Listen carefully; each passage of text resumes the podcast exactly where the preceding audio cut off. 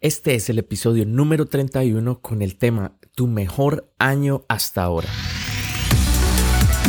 Bienvenidos a la Academia con Julián Gamba.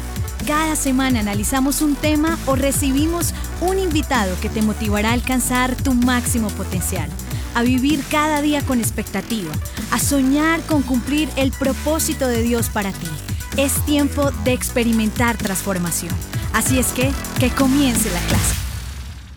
Primero que todo quiero agradecerte por escuchar este podcast y es increíble que han pasado un año y ocho meses desde el último episodio de esa primera temporada de este podcast. Me siento muy feliz de llegar nuevamente a cada uno de los que escuchan. Gracias a ti por tomar el tiempo e invertirlo aquí conmigo mientras juntos crecemos. Bueno, para los que no sabían, les cuento que el año pasado, en el 2021, comenzamos una iglesia juntamente con mi esposa aquí en la ciudad de Orlando y ha sido una de las experiencias que más me ha enseñado, me ha llevado a crecer en mi liderazgo y también personalmente. Si deseas conocer un poco más acerca de esto, puedes buscarnos en Instagram, en Facebook o también visitando nuestra página web Mission Orlando, es Mission orlando.com.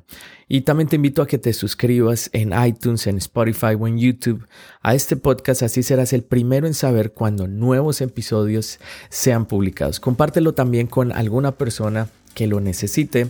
Recuerda que si ayudas a otros a crecer, estás también creciendo tú. Y bueno, después de esta pequeña introducción, vamos de regreso al tema de hoy, tu mejor año hasta ahora.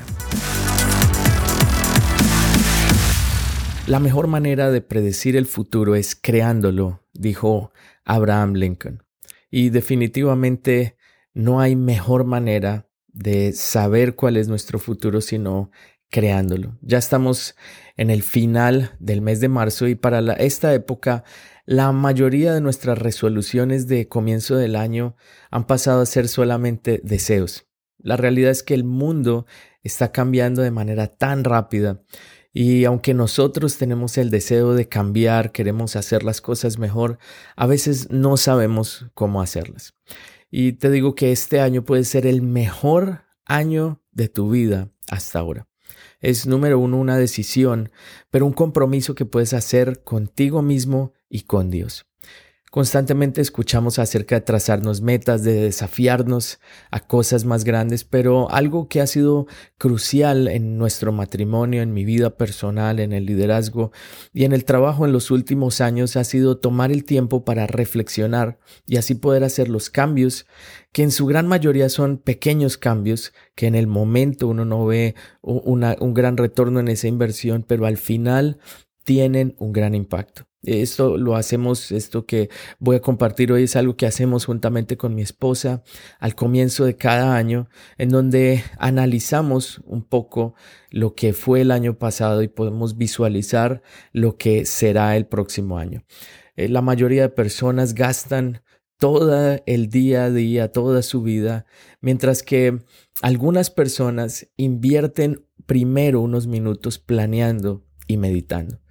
Mientras que hay personas que simplemente viven en el día a día. Hay algunas personas que invierten primero unos minutos en meditar y en planear y espero que ese te seas tú o sino que te conviertas en ese tipo de persona. Así es que hoy vamos a ver cinco pasos que podemos tener en cuenta para vivir nuestro mejor año hasta ahora. El primer paso es cree en posibilidades. Definitivamente la duda es una de las cosas que más nos impide soñar. Aún creer que lo que soñamos puede hacerse realidad. La duda puede ser el factor determinante por el cual no alcanzamos nuestras metas. Podemos ver el ejemplo de Moisés, en quien estaba apacentando las ovejas de su suegro, mientras que iba pasando por un lugar llamado Oreb, que fue llamado como el, el monte de Dios, y eh, mientras él fue llamado allí, esto está en Éxodo 3, en ese monte de Dios, él tiene un encuentro que cambió totalmente su vida. Él escuchó la voz de Dios llamándolo y dándole la orden de que sacara al pueblo de la esclavitud de Egipto. ¿Cuál fue su primera respuesta? Su primera respuesta fue, ¿quién soy yo para presentarme ante el faraón? ¿quién soy yo para sacar de Egipto al pueblo de Israel? Eso está en el versículo 11 del capítulo 3 de Éxodo. Y, él lo primero que hizo fue cuestionar, tener dudas acerca de quién era él. Y aunque tenía todo lo que necesitaba, Dios mismo lo estaba llamando, aún así él dudaba, era hijo de Faraón, había crecido en el palacio, también conocía la cultura hebrea, conocía a los judíos, su madre biológica era hebrea, pero aún así decía, ¿quién soy yo? De pronto hoy desde nuestra perspectiva podemos ver, bueno, si no era él, ¿quién más? Él era la persona perfecta. Pero en su mente habían algunas dudas y había un pensamiento de, de que él no era la persona correcta o de que él no tenía lo que se necesitaba. Así es que hoy te animo a que decidas pensar en abundancia. Y este concepto es un concepto muy importante. Tú puedes decidir pensar en abundancia o en escasez. Así es que decide hoy pensar en abundancia. Todas las metas, sueños, los propósitos que tienes para este año tienen grandes desafíos. Y puedes escoger pensar en términos de abundancia o de escasez. Cuando tienes una mentalidad de escasez, Piensas que las habilidades, las capacidades con las cuales tú naciste son fijas. Una vez las recibes, ya no hay cómo crecerlas. Es decir, no puedes crecer o no puedes eh, convertirte en lo que quieres ser. Pero cuando tienes una mentalidad de abundancia, esto es bien importante, cuando tienes una mentalidad de abundancia, sabes que puedes mejorar y trabajas para hacerlo. De pronto piensas, bueno, tus mis ingresos no, no pueden mejorar, de pronto mi salud no puede mejorar, mi, mi peso, pero por el contrario tú puedes pensar, ¿cómo puedo hacer para mejorarlo? ¿Cómo puedo hacer para mejorar mis relaciones? ¿Cómo puedo hacer para tener mejores ingresos? Y una y otra vez Dios tuvo que derrobar aquellas creencias limitantes que tenía Moisés. ¿Quién soy yo? También pensó, ¿quién irá conmigo? No voy a ir solo. Eh, lo siguiente que él pensó fue, no me van a creer. También pensó, no sé cómo hablar, no soy una persona de fácil expresión, pero una y otra vez Dios tuvo que recordarle que Dios iba a ir con él y esa era su seguridad. Así es que hoy asegúrate de que en este año el Señor está contigo, de que no tienes ningún tipo de duda en tu mente o en tu corazón de que este puede ser el mejor año de tu vida hasta ahora. Asegúrate de que cualquier duda que tengas, de pronto estás pensando en, tienes una esperanza negativa diciendo, mm, no sé si este año sea igual que el anterior, va a ser muy difícil, pero asegúrate de que tienes, estás pensando en las posibilidades que Dios tiene para ti. Decide pensar en abundancia. La duda comúnmente viene como resultado de fracasos del pasado. Eh, de pronto Moisés tenía aquel fracaso de su pasado cuando él mató a este hombre egipcio queriendo defender a uno de sus hermanos hebreos. Y eso es lo que tenía en su mente. Pero debemos asegurarnos de que el pasado no está deteniendo nuestro futuro, y ahí es donde vamos al siguiente, al siguiente paso. El, el, segundo paso es mira hacia atrás antes de mirar hacia adelante. Nuestra vida es como ese libro que estamos escribiendo todos los días, un minuto a la vez. Y puedes aprender de tu pasado para mejorar el futuro. Es increíble que tenemos todo ese contenido para analizar, todas esas páginas de nuestro pasado para leer y aprender de nuestros propios errores, pero muy pocas veces nos detendemos para meditar profundamente y reconciliar el pasado. A veces continuamos simplemente con el afán del día a día, pero es importante mirar hacia atrás antes de mirar hacia adelante. Esto es muy, muy importante y, es una de las cosas que más nosotros hemos aprendido juntamente con mi esposa en los últimos años. Y bueno, ya 12 años de casados celebramos en este año 2022. El ejército de los Estados Unidos, de hecho, implementó en los años 70 algo que se llama en inglés After Action Review o una reflexión después de la acción. Entonces, ellos, ¿qué hacen? Simplemente después de una misión o aún de sus entrenamientos empiezan a analizar cuáles son las cosas que pudieran mejorar y hacen cuatro preguntas que son eh, fundamentales para poder mejorar y poder ir eh, mejorando lo que ellos están haciendo. Así es que eh, esta estrategia hoy en día es ampliamente implementada, no solo en el ejército, sino en muchos lugares y aún en empresas. Y qué importante es que ahora nosotros también lo podamos eh, aplicar a nuestra vida. Y simplemente consiste en dar una mirada hacia atrás para evaluar y ajustar para nuestro futuro. Muchos fracasos se convierten en traumas porque nosotros la verdad no tomamos el tiempo para analizar el por qué fracasamos o si hay algo de pronto en el proceso que debemos mejorar. Proverbios 26:11 dice, así como el perro vuelve a su vómito, el necio repite su necedad.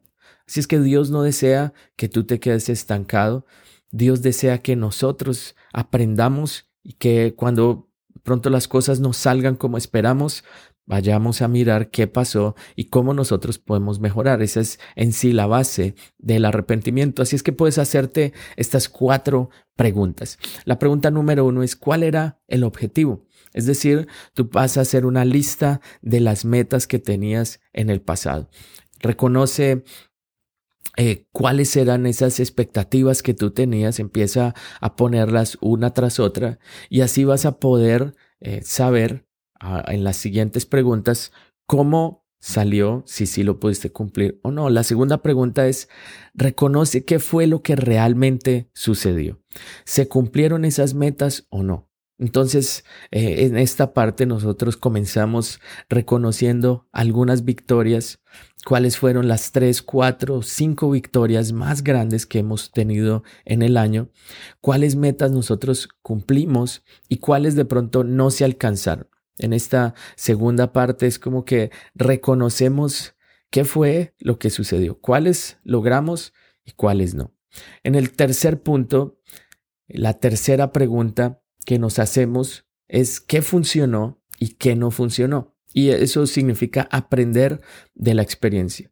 Entonces estas dos primeras preguntas son un poco más rápidas y en donde nos enfocamos un poco más es en estas últimas dos, que son eh, cómo podemos aprender de la experiencia escribiendo qué funcionó y qué no funcionó.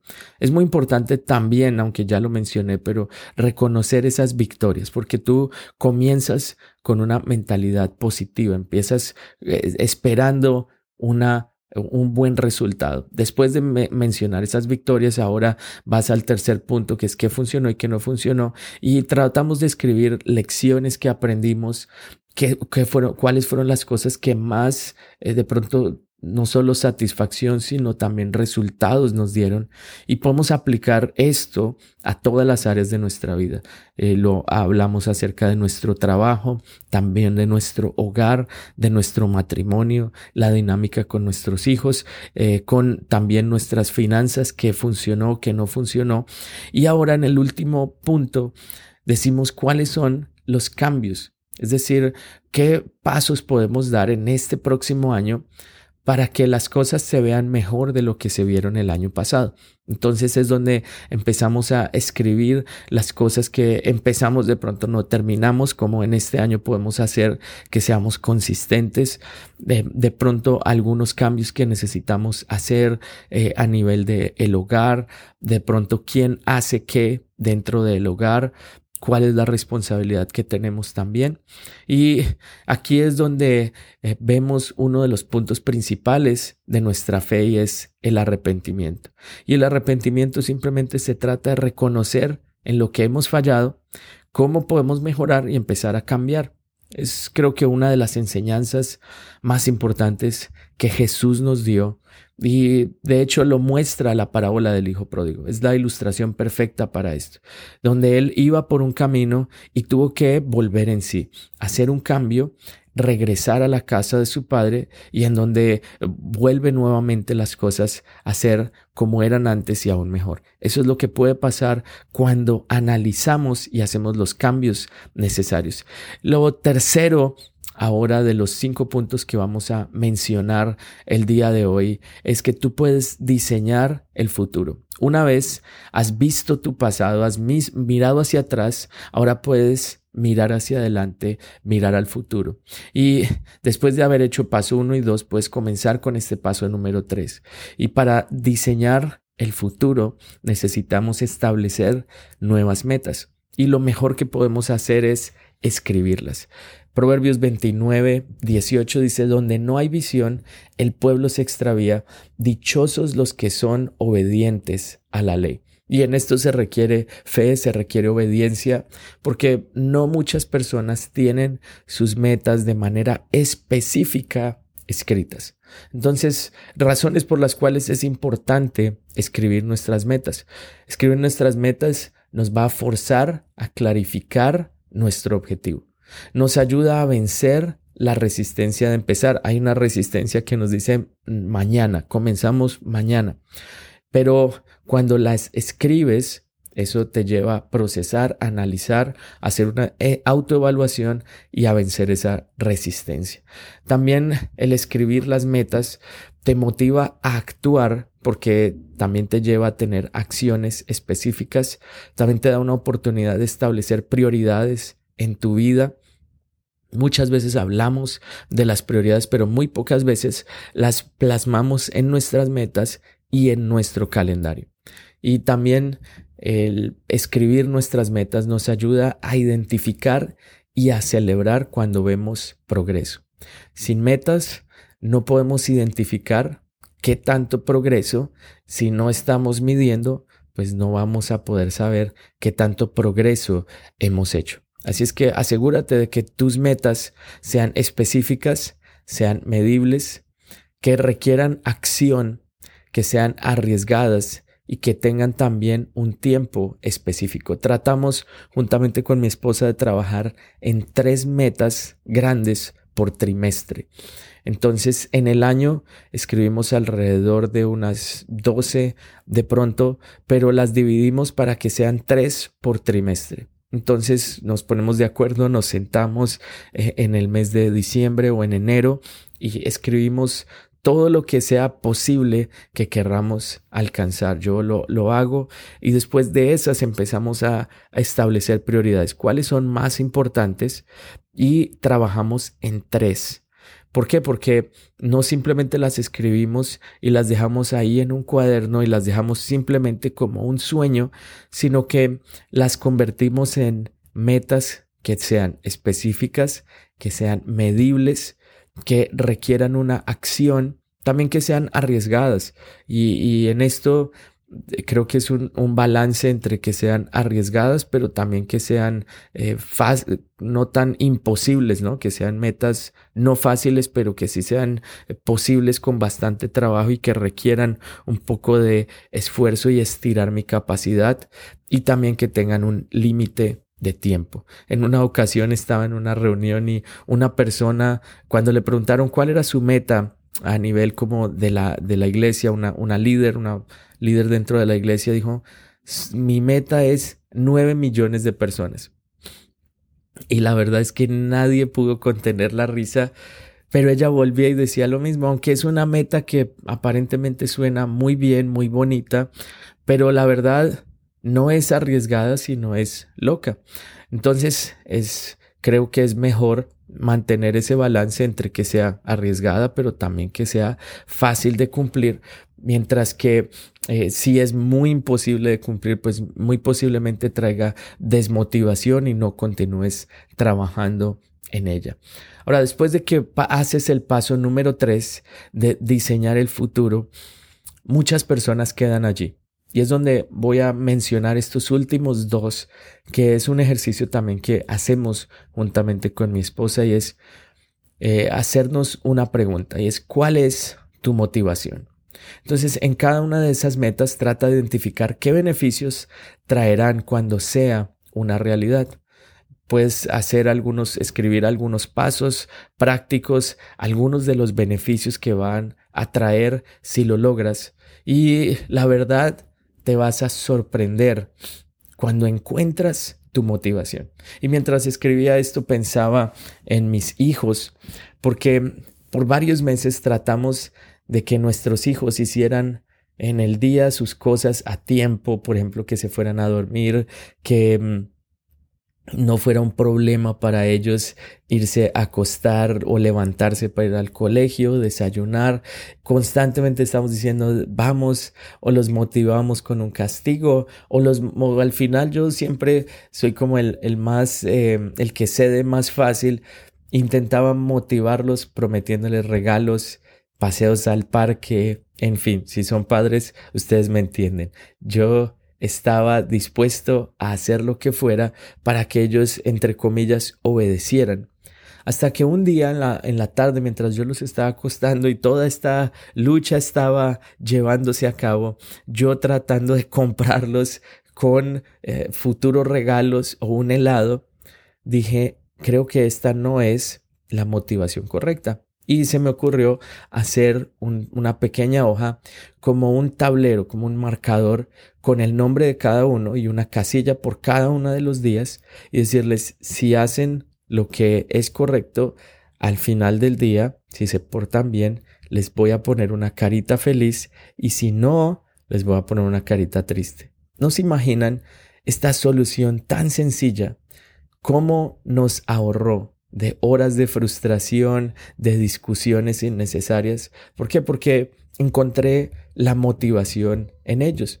La verdad es que nosotros los seres humanos, Dios nos creó para crecer y nos motiva el ver resultados, nos motiva el ver progreso, nos motivan las pequeñas cosas. Así es que mientras yo estaba tratando de motivarlos con regalos o cosas que iban a venir en el futuro, ellos deseaban ver una motivación diaria. Así es que encuentra tu motivación, visualiza, piensa cómo sería tu vida, cómo qué beneficios traería a tus finanzas, a tu familia si logras cumplir esas metas todos los días y si te conviertes en una persona que se determina a vivir el mejor año de tu vida.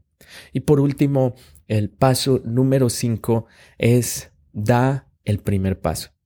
No permitas que lo urgente de hoy te robe de lo importante del mañana. Y mientras analizaba en esto, pensaba qué importante recordar esto. No permitas que lo urgente de hoy te robe de lo importante del mañana. Es más importante tu salud que el afán del día a día, así es que dedica tiempo al ejercicio. Es más importante las cosas que en el momento de pronto no se sienten bien, pero que después van a dar un fruto. Entonces, si esas metas son verdaderamente importantes para ti, sé intencional en la distribución de tu tiempo. Eso es otra palabra que usamos frecuentemente últimamente, es ser intencional, es decir, no dejar nada al azar, sino diseñar. Tú puedes vivir tu vida por diseño o por accidente. Tú puedes vivir tu vida a propósito o simplemente dejar que el día a día te lleve sin dirección. Pero eh, asegúrate de que en este año tú das el primer paso. Estamos en el mes de febrero, terminando el mes de febrero, y todavía tenemos 10 meses para marcar la diferencia, para vivir en el propósito de Dios. Aprende constantemente. No te quedes estancado simplemente en lo mismo. Sigue creciendo. Eh, escucha audiolibros, lee un libro, escucha podcasts como este, síguelo, suscríbete, compártelo con tus amigos, pero también rodéate de personas que te ayuden a crecer. Si siempre estás en el mismo círculo, vas a terminar en esa mismo promedio. Así es que rodéate de personas de fe, únete a esas personas y permite que ellos te ayuden en ese crecimiento. Este, que estés abierto a eh, recibir esa retroalimentación, los consejos y a crecer. ¿Qué fue lo que tuvo que hacer Moisés? Y con esto termino. Moisés simplemente tuvo que dar ese primer paso, porque Dios le dijo, ve de vuelta Egipto.